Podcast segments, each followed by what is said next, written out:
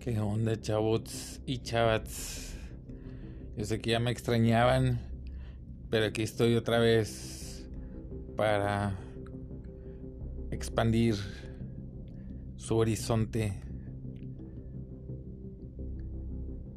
de conocimiento.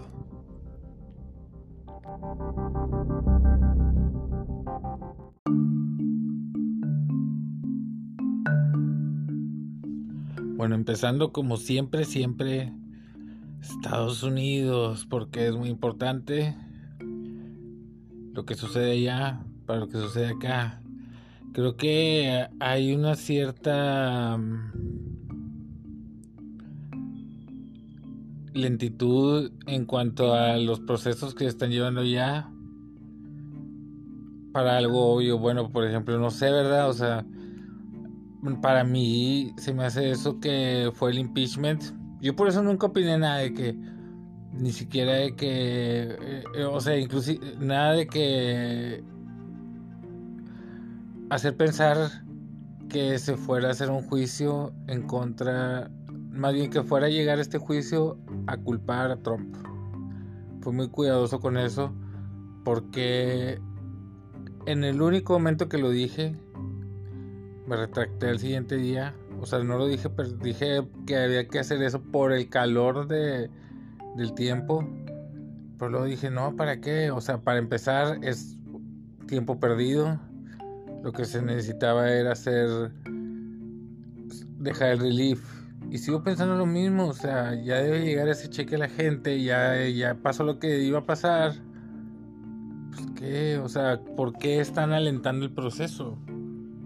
¿Cuál es la finalidad de alentar ese proceso? O sea, como dice Floyd, I can't breathe.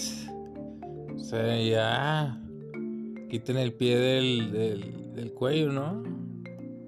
Pienso.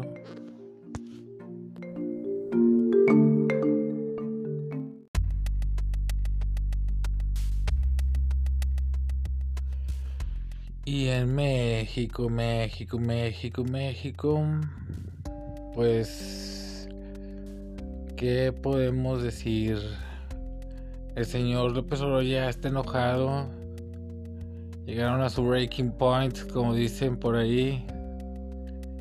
Ya, ya hoy en la mañanera así como que harto y el, el tribunal le dijo que podía seguir con la manera de hacer lo que sea, pero es acuérdate que también te están poniendo ahí el caminito para que la riegues.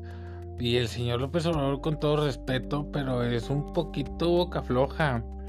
Como dijo Loret, o sea, si quiere, si quiere alguien, después de que él, cuando ya no esté en poder, eh, enjuiciarlo, ahí con las puras mañaneras tiene para ha confesado de todo, delitos penales. Entonces, este, pues la verdad yo, yo, yo personalmente sería más prudente con, con esa boquilla, ¿verdad?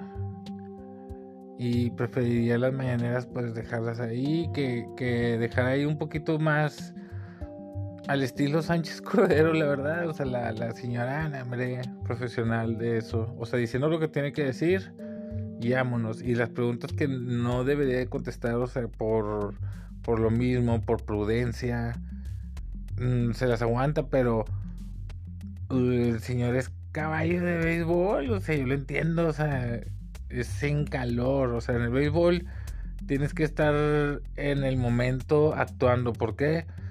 Porque si viene la rola a ti, la, no la agarras, para empezar, que va a ser algo muy difícil, agarrar la rola y lanzar si tienes jugador en primera a segunda o si no tienes jugador a primera o pensar que si tienes jugador en segunda tercera lo que tengas que hacer pues es rapidísimo verdad lo entiendo verdad a él le gusta así pero a veces confundimos mucho la película la, la política con el béisbol Igual que yo le confundo como que con una piñata, porque yo pienso que es dale, dale, dale, no pierdas el tino, porque si lo pierdes, pierdes el camino.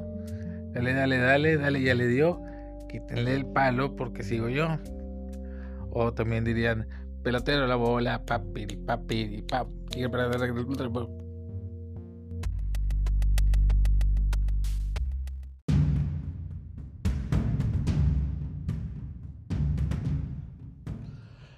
Bueno, ya para terminar, coronavirus ya está avanzando. Y ya llevamos el 0.82% de la población hasta noche vacunados. Y ya casi llegamos al 1%. Y bueno, es un pasito. O sea, si, a ese paso vamos, eh, pues no sé cuánto nos tardemos en el 100%, ¿verdad? Pero ojalá se acelere esto y todos a ponerse las pilas para irse a vacunar. Sigan ahí lo que dice el doctor López Gatel. Saludos.